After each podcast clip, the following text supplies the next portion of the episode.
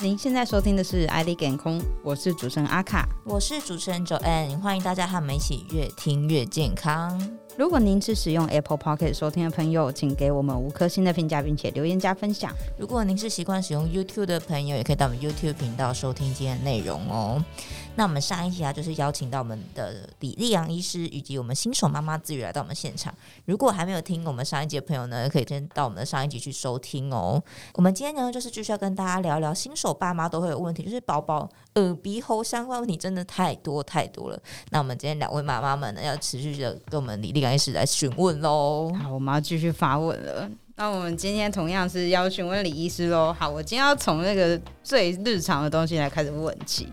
就是呢，小朋友的耳屎需要定期去清吗？那如果清的话，到底要怎么清才是正确的？我们先讲一讲耳屎的功能好了。好，好，那基本上讲，耳屎是皮肤的油脂性的分泌物去堆积的。那所以皮肤一直在代谢的时候，其实就会形成这些耳屎。那这这些油脂本身对皮肤来讲就是一种保护哦，所以是好的。对，所以所以它可以让皮肤湿润，减少皮肤受伤。嗯，然后耳屎它慢慢的堆积起来的时候，它会形成一种障壁，嗯、所以所以基本上外物也不没有那么容易会跑进去，所以有一定的耳屎对耳耳道来讲，它还是有好处的。那所以反过来讲，就是说，如果我们把耳朵清得太干净，把皮肤上那那些油脂都清掉，那就会像我们脸太干那样子。嗯，会变得非常容易痒，所以并不是清的越干净，那我们的小朋友就会越舒服。那怎样才是刚好？还是都不要亲？基本上来讲，我其实越小的孩子，我越建议你不要特别去亲他，因为太、哦、太容易受伤。哦，真的哦。可是我女儿超喜欢让我挖耳屎，她会睡着、呃。我女儿也 是。所以很温柔的去亲她，基本上来讲，她会是等于是一种安抚。哦，那所以绝大部分、绝、哦、大部分人会觉得是舒服的。嗯。但是总有看不到或是太用力的状况，那那反而会构成受伤。所以在我们的诊门诊里面，偶尔就会遇到，就是说，因为亲耳朵亲到耳朵肿起来，哇，肿起来是。然后到再来就是说，小朋友的耳朵，他其实在不同年龄的时候，他耳朵会有不同的耳屎的分泌物。那比如说，小孩子都有所谓的脂漏性皮肤炎，嗯，哦，那可能就是说一岁半之前，皮肤会起红疹，那会起红疹，然后很多脱屑，嗯，那同样在耳道里面也会出现同样的状况，所以这时候耳屎会非常多，多到把耳朵塞住了。哇，那塞住了以后，大概就会第一个就是说影响到他对听觉的反应。哦，所以有的时候家长会说：“哎，为什么我叫他都没在理我，门关了也没在怕，到底发生什么事？”然后结果到门诊来一看，就哇，耳屎整个把耳道全部塞住。哇，好夸张哦！那那我们可能就会想个法子把它清出来。然后，然后那有的时候会是呃这些发炎的东西遇到水，嗯，然后变成感染。哦，然后然后结果发炎的更厉害。然后，然后就形成说小朋友的耳朵整个肿起来，又红又肿又痛，一直哭。然后，所以像这样的情况下，不把它清干净，反而它恢复的会会很慢。好，那所以所以过渡期就是一定的时间年龄的时候，小朋友的耳屎会超特别多。然后再来就是有的小朋友从小就耳屎特别多，为什么？嗯，这有是天生的，是不是？对对对，哦、我们常常都讲说，他耳朵是湿的，他是有耳，嗯，但是他皮脂腺特别分泌的那个特别丰厚，所以他分泌出来的耳屎会很多。那像这样子的有耳的小朋友，他大概就会比较容易遇到，就是一段时间后，他的耳屎会塞住。哦天啊！啊那这个这个塞住的时，在在这个塞住的时候，可能就要特别去清理。那每个孩子都不太一样，但是慢慢的你会抓出一个规规律性。比如说好几个月才会发生一次，嗯，呃、塞住的状况，对，塞住的状况。那在家里看原本是很不容易的，因为小朋友的耳道很小，嗯、对啊，然后所以你有一个很超亮的手电筒，超亮的手电筒就是哇塞它那个超亮手电筒去照耳道，对，你必须要有一个足够的光线，嗯，去让你看清楚耳道。然后，所以清的时候，大部分的那个清理的时候，大概就是外耳道的三分之一。外耳道三分之一。对，那小朋友的耳道其实很短。对，大概多长？它通常大概就在一点五公分左右。总长一点五公分吗？对，很短，超浅的，很浅。因为越小孩子，他几乎用手挖就好了吧？对对，所以基本上来讲，说你看得到的清的清掉，看不到就不要再动。OK。哦，因为在后面再进去的时候，你会遇到的是耳膜。那耳膜基本上来讲，它很敏感，一碰到会很痛。然后第二就是耳膜很薄，它会受伤。Okay. 所以轻过头了反而对孩子来讲是有风险。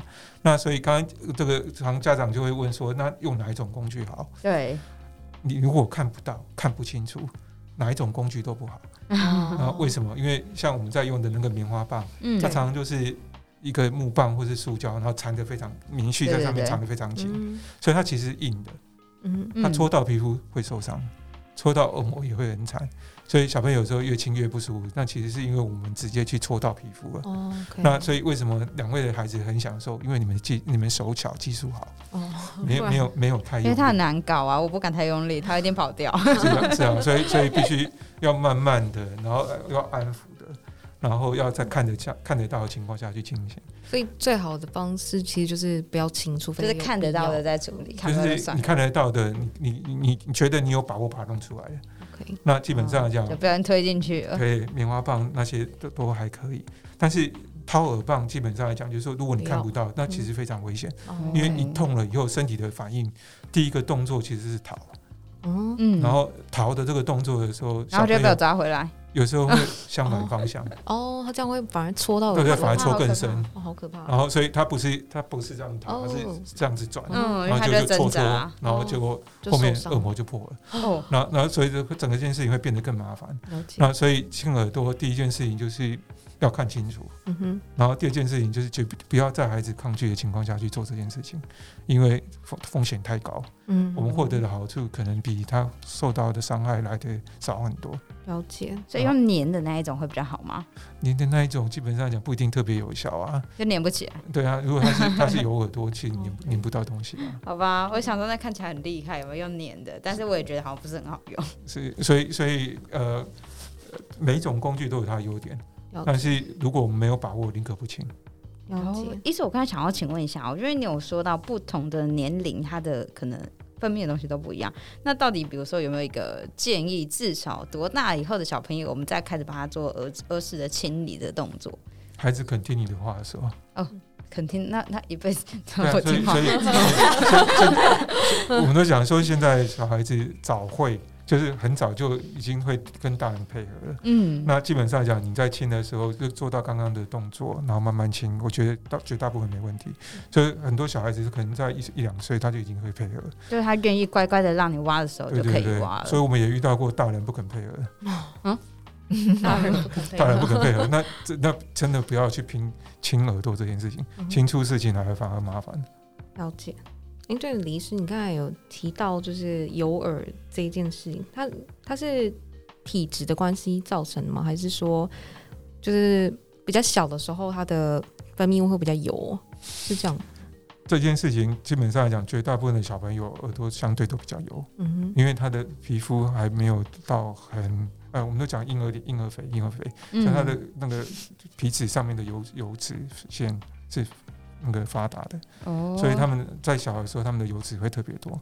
然后，但是油耳确实可以是遗传，嗯，就是那个你可以看到有一些人，就是全家人一家人都是亮亮的，油润油润，因为那皮脂腺比较发达。哦，皮脂腺发达的，对对对，那他的耳屎其实会特别多。那那个大概就不会因为说他小时候是油耳，长大就不是油耳，他可能一辈子都是油耳。哦，了解。然后我不知道芝宇有没有遇过，就是像我我女儿小时候，就是可能真的还很小，或者甚至六个月以前，就曾经啊，我挖出那种超级黑、很可怕的耳屎，我想说天啊，小宝宝的耳屎怎么长这样？嗯。都基本上来讲，我们这正常嘛？这跟胎便会有点像，哦、就是可能从小就是积在那里了。哦、那所以那它又它的堆积又是比较致密的，嗯，然后所以它就一直浓缩、浓缩再浓缩，那最后咖啡色的东西会变成暗咖啡色，对，超深色，然后最后就变成黑色。那基本上来讲，就是这种耳屎其实很难清。嗯。那它挖出来以后，应该就不会再有了，是吗？那你清成功了，我有挖出来了，好有成就感哦。那那大绝大部分是长期累积啊，嗯，然后所以下一次你再遇到它，可能就是非常久以后的事，就不会了。后来好像就没有遇过那样子的颜色的。所以说，如果它本身的皮肤本来就不是油性的，不是油性的皮肤，它再形成的机会其实没那么高了。哦，所以第一次遇到这样子，不代表它的体质就是油性的。是，了解。好，哎、欸，那我们问完了耳朵啊，另外一个我更关注的问题就是小朋友的鼻屎到底该不该挖，还是等他自己掉出来就好了？呃，这可能不是你你觉得该不该挖的问题，是小朋友自己会不会去挖。对，小朋友好像有的很爱挖鼻屎。对啊，因为现在好像还不会。像我女儿有时候就会把手放在，她是觉得好玩，我不知道她是觉得好玩还是痒，但就跟她说很丑，不要这样。我们对啊，都可能很小的时候其实没有什么性别差异啊。那所以基本上来讲，就是亲鼻子的动作其实源自于鼻子有没有塞住。嗯，如果他鼻子被塞住，他会不舒服，他就一定会动手去亲他。所以。绝大部分的小朋友，你可以看到他自己就手指头伸进去里面这边掏。可是我们因为怕小朋友抓花脸，嗯，所以我们几乎都把小朋友的指甲剪得超级短，对，所以你会发现他鼻子他都亲不出来啊。对，然后所以他一直在亲又亲不出来的时候，你你怎么办？就帮他挖，对，就帮他挖。所以你会去就会去 就用个在在一个光线好的地方去看一下是不是鼻屎塞住，有的话协助他把它清出来。那那妈妈做这件事情还蛮容易的。没有哎、欸，好难哦、喔，他们很会挣扎。所以，为什么为什么讲说妈妈做这件事情还蛮容易？是你把手指头伸出来，你就知道男生女生其实差非常多。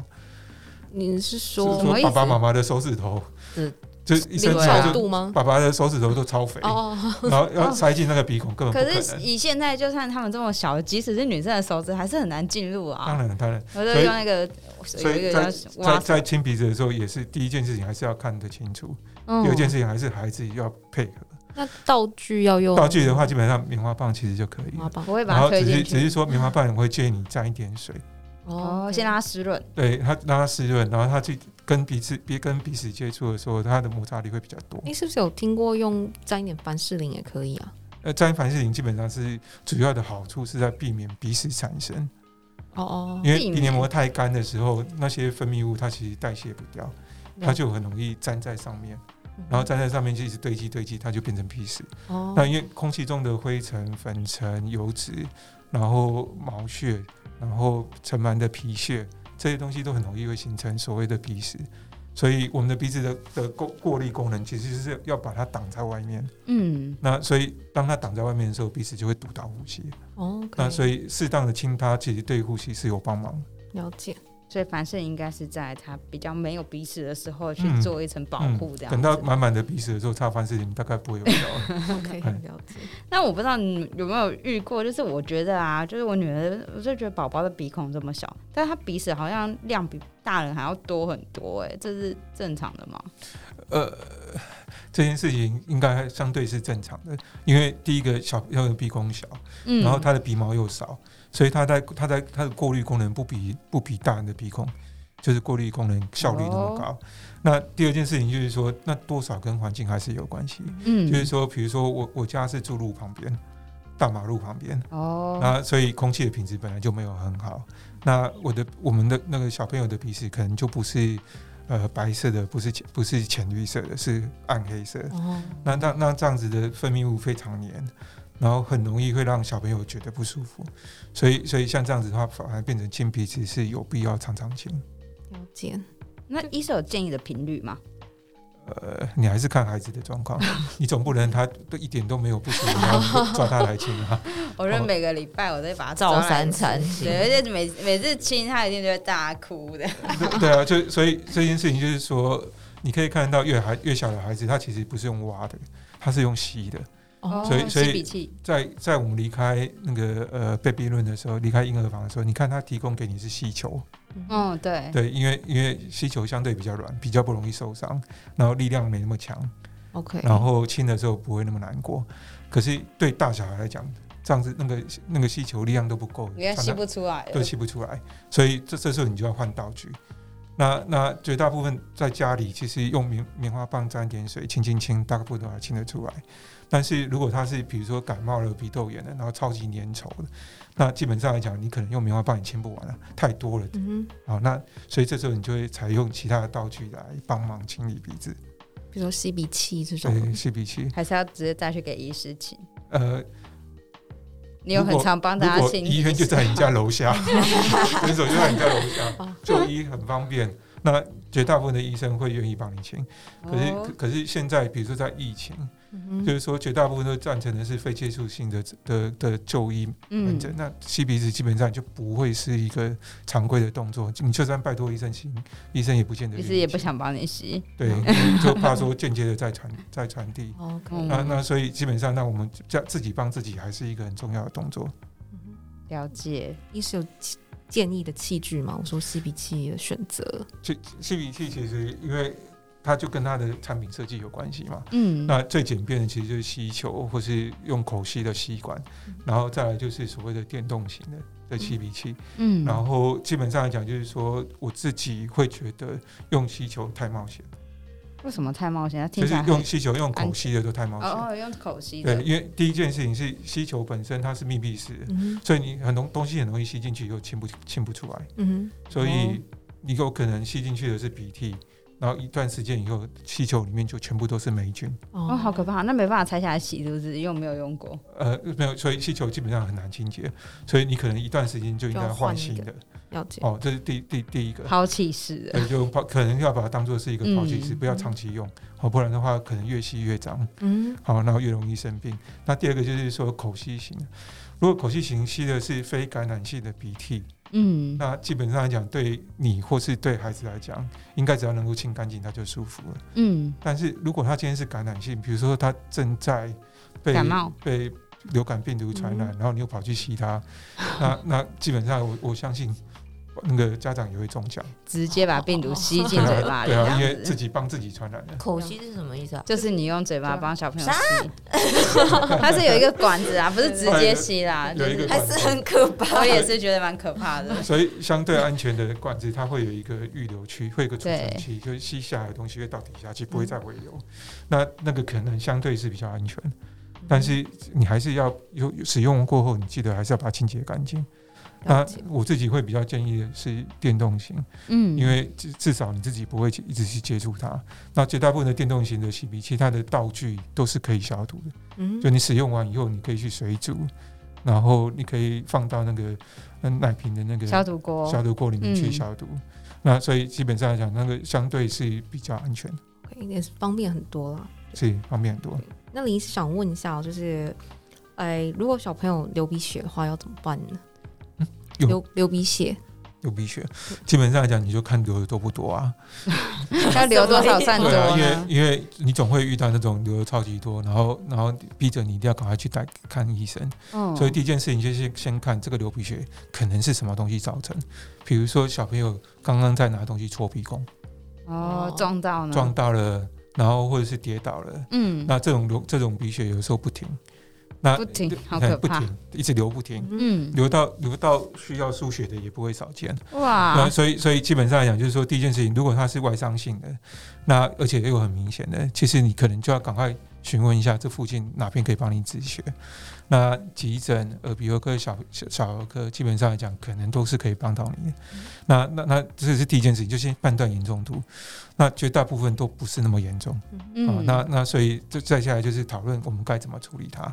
那第一件事情就是先协助孩子不要太惊慌，嗯、因为如果他一直哭，他就就是拼命流，会会会像水龙头一样。